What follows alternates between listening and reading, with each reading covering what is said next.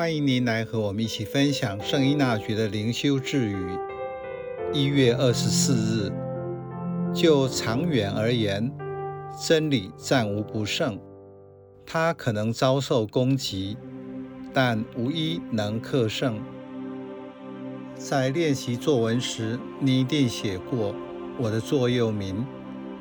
您的座右铭是什么？这句格言一直持续的激励或提醒自己吗？教宗本笃十六世一生渴望成为真理的合作者，这是他的座右铭，也是努力活出的生命指南。一九七七年，在他刚刚担任主教时，伊雷尼·格拉塞修女从他不同的著作中摘选了一些相关的论述，将之编成《每日默想书》。该书的中文书名是《真理的合作者：与教宗本笃十六世同行三百六十五天》。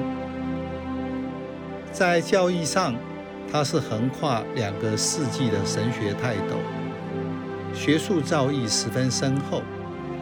但是这本书中，他并没有拘泥于学院派的理论，而是努力地整合神学、灵修、牧灵和福传等各个向度，帮助读者在灵性上成长。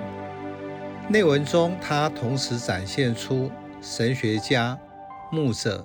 和灵修导师的多种面貌，以丰富的知识、敏锐的灵感、深刻的洞察力、使徒的热情和浅显的表达方式，用呈现的事实帮助人认识并且活出真理。努力活出信仰，自然的会将我们引导向爱，在爱中，人经验救赎。并且怀有希望，因为世界的一切都来自真理，并归向真理。人际关系中的互动，如果没有真理，那么就仅仅是社交而已。人与人之间的互动会停留在表面的满足而已。所以，成为真理的合作者，意味着是活在真理与爱之中。